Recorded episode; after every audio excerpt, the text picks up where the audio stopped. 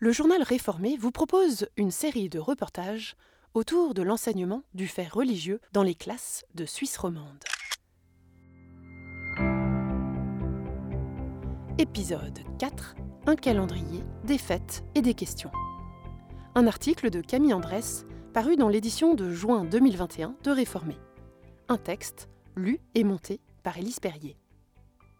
Au collège de la promenade de Neuchâtel, dans sa classe de première et deuxième année, c'est-à-dire avec des enfants d'environ 4 à 6 ans, Émilie Colère utilise un calendrier pour introduire le fait religieux.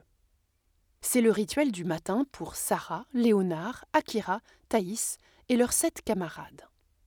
Assis devant Émilie Colère, leur maîtresse, chaussons aux pieds et attentifs, ils se repèrent devant leur grand calendrier. L'enseignante profite de ce moment pour aider sa classe à se situer dans les saisons et les mois. Une gommette signale que les vacances de Pâques approchent. La jeune femme s'empare du thème. Vous vous souvenez pourquoi il y a cette fête qui nous donne congé? La logique de la petite Inès est implacable. Parce qu'il faut manger les œufs au chocolat. Et vous savez pourquoi on a des œufs à Pâques? Poursuit l'institutrice. De tête négatif. Parce que Pâques, c'est une fête religieuse. Chez nous, des gens utilisent cette fête dans le christianisme. Pour eux, cela veut dire que Jésus est mort dans le ciel et qu'il est ressuscité. Ah, ressuscité. Hum. Les regards semblent un peu perdus. Il faut s'arrêter sur ce mot. Ça veut dire qu'il est mort et puis qu'il est de nouveau dans le ciel. Inès a décidément réponse à tout. Oui, il est mort et il est né de nouveau, complète Émilie Colère. Et les œufs, ça fait penser à ça, à la naissance.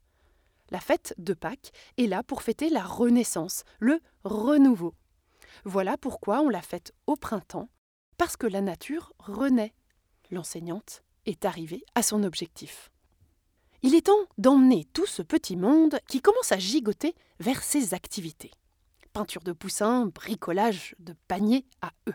Mais un nom a fusé et relance la conversation. Jésus.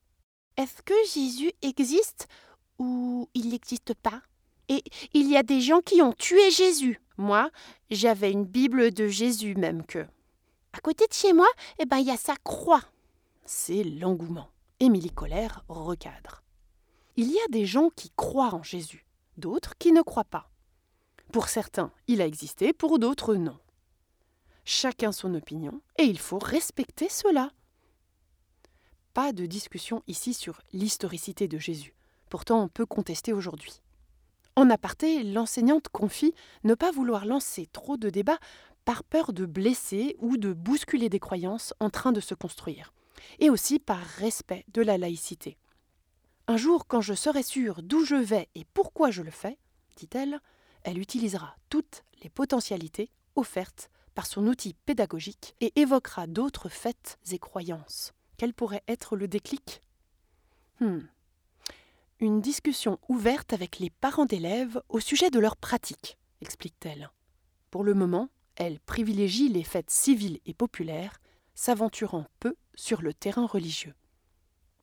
Une initiative très récente. Dans le canton laïque de Neuchâtel, aucun créneau horaire spécifique n'est dédié à la transmission du fait religieux.